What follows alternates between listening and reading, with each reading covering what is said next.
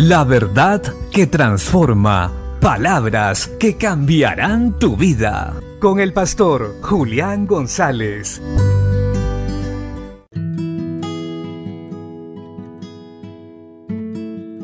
La Biblia dice en el Salmo 26, versos 5 y 6. Los que sembraron con lágrimas, con regocijo segarán. Irá andando y llorando el que lleva la preciosa semilla, mas volverá a venir con regocijo trayendo sus gavillas.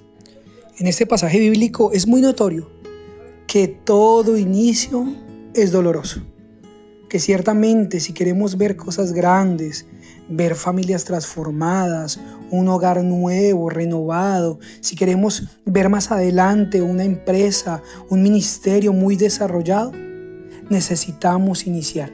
Y que tal vez en ese inicio las cosas no sean tan sencillas como esperamos.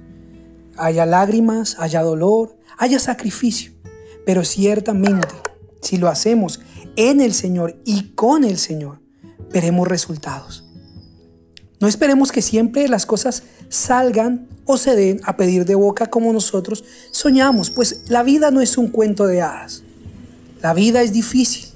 La vida tiene consigo dificultades, tiene consigo pruebas y a veces decepciones. Pero si nosotros somos conscientes de eso y caminamos con Dios y nuestra mirada está puesta en Jesús, el autor y consumidor de la fe, sabemos que todo lo que hacemos en Él va a dar un fruto.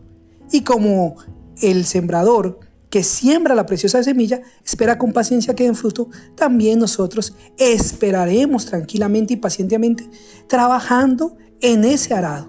Así que si estás empezando algo, si anhelas ver cosas grandes del Señor y tal vez por el momento se te está haciendo difícil, confía, tú sigue trabajando, sigue haciendo la voluntad de Dios porque así es al principio.